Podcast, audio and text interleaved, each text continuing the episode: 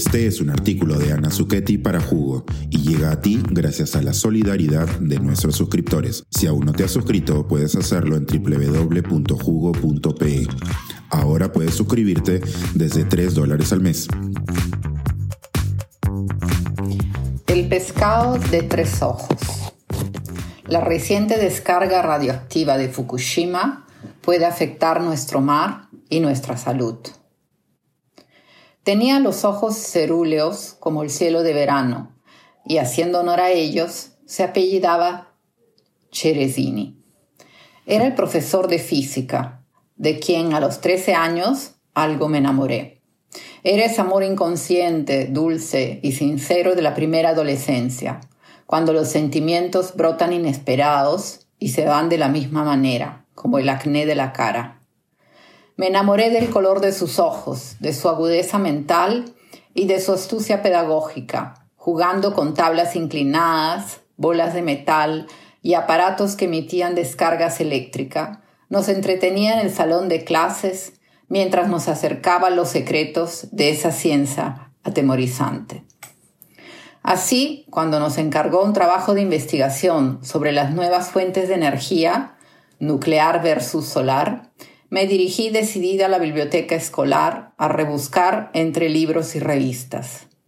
Al empuje del amor sincero hacia mi maestro, se sumaba mi chanconería de fábrica. Estudiar no me pesaba.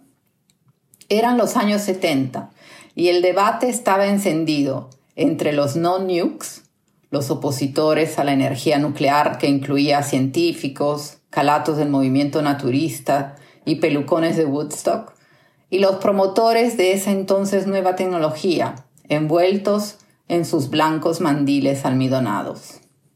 Inconsciente y sincera como con el amor, a los 13 años buceé en el calor del debate, que ya sobrepasaba las fronteras científicas y se había vuelto político. Después de unos días, produje un pequeño dossier escolar. Al entregar la tarea cumplida, quise creer que los ojos de Cerezini brillaban por mí. El dossier resultó escueto, pero enfocado. Había llegado a una simple conclusión.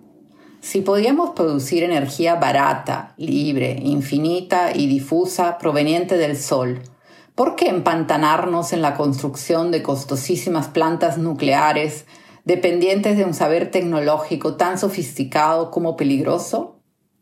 Cierto era que la tecnología solar aún no estaba al alcance de todos, y también tenía la desventaja de la dependencia de la luz solar, que no se da ni de noche ni en los días nublados, por lo que necesitaba soluciones costosas de almacenamiento. En suma, en mi breve entrega escolar, la energía nuclear salió perdiendo con claridad. La gran ventaja de una energía continua y eficiente no se justificaba frente a los altísimos costos de inversión y mantenimiento de las plantas nucleares, y especialmente ante la peligrosa gestión de sus residuos. ¿Por qué arriesgarnos con la posibilidad de devastadores accidentes nucleares? Me parecía muy responsable dejar un legado de residuos radioactivos a las futuras generaciones además de la posibilidad de producir plutonio como subproducto del proceso que podía utilizarse para fabricación de bombas atómicas. Recuerdo incluso haberme conseguido en un kiosco callejero un broche amarillo en forma de sol sonriente que proclamaba ¿Energía solar? Sí, gracias.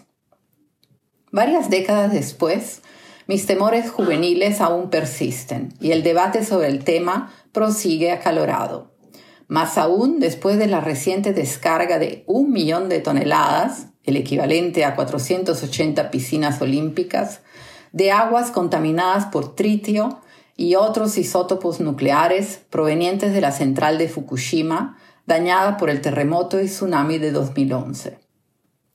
La Tokyo Electric Power Company, TEPCO, ya no sabe dónde meter las aguas cargadas de isótopos radioactivos que ha ido almacenando todos estos años.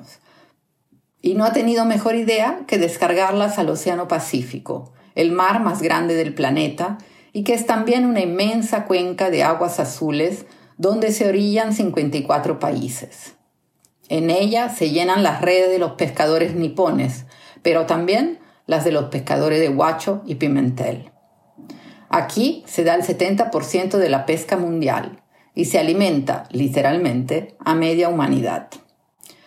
Las razones de la descarga marina por parte de la empresa nipona son más económicas que científicas y, por cierto, no son nada ecológicas.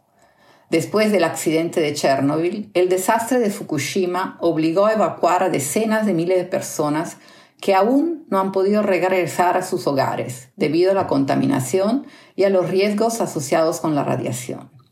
Y mientras Japón afirma que las aguas residuales serán seguras, con el respaldo del Organismo Internacional de Energía Atómica, los países vecinos y otros expertos denuncian que esta amenaza al ambiente a la salud pública se extenderá por muchos ecosistemas y generaciones.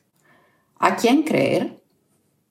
Robert Richmond, director del Laboratorio Marino Kewalo de la Universidad de Hawái y uno de los cinco científicos independientes consultados por el Secretariado del Foro de las Islas del Pacífico, teme que la vida marina y las corrientes oceánicas puedan transportar los radionucleídos nocivos por todo el Océano Pacífico en un paseo nuclear transfronterizo y transgeneracional. El científico cita estudios que demuestran que los isótopos nucleares liberados durante el accidente de Fukushima se detectaron rápidamente a 8.500 kilómetros de distancia. Un estudio de 2012 mostró que el atún rojo del Pacífico, portador de radionucleídos derivado de Fukushima, llegó a la costa de San Diego, California, seis meses después del accidente de 2011. Además de las corrientes oceánicas, los elementos radiactivos podrían ser transportados por animales marinos que migran grandes distancias, por el fitoplancton y hasta por los microplásticos que flotan abundantes en el océano y a los cuales se adhieren. Si son ingeridos, el tritio y otros isótopos nucleares pueden acumularse en los invertebrados, peces, mamíferos marinos y seres humanos. En el derecho internacional, cuando nos enfrentamos a situaciones de incertidumbre científica que podrían afectar la salud pública o el ambiente, se recurre al principio precautorio.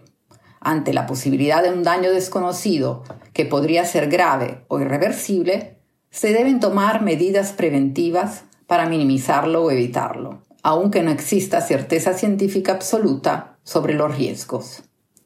Además, antes de proceder, los responsables deben asumir la carga de la prueba, demostrando que no hay daños significativos.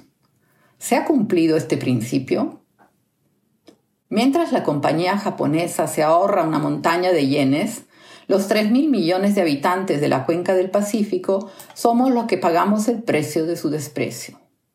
Algunos de los países más poblados en esta región, incluyendo China e Indonesia, ya han puesto el grito en el cielo o en el mar el gobierno chileno ha enviado una solicitud de aclaración a las autoridades japonesas. ¿Qué dice nuestro Instituto del Mar del Perú? Mayorcita y menos ingenua, ahora me he puesto una consigna. No olvidar los ojos cerúleos de mi querido profesor, mientras me mantengo atenta al pescado de tres ojos que podría encontrar en mi plato. Suscríbete a Jugo y espía en vivo cómo se tramó este artículo. Nuestros suscriptores pueden entrar por Zoom a nuestras nutritivas y divertidas reuniones editoriales. Suscríbete en www.jugo.pe.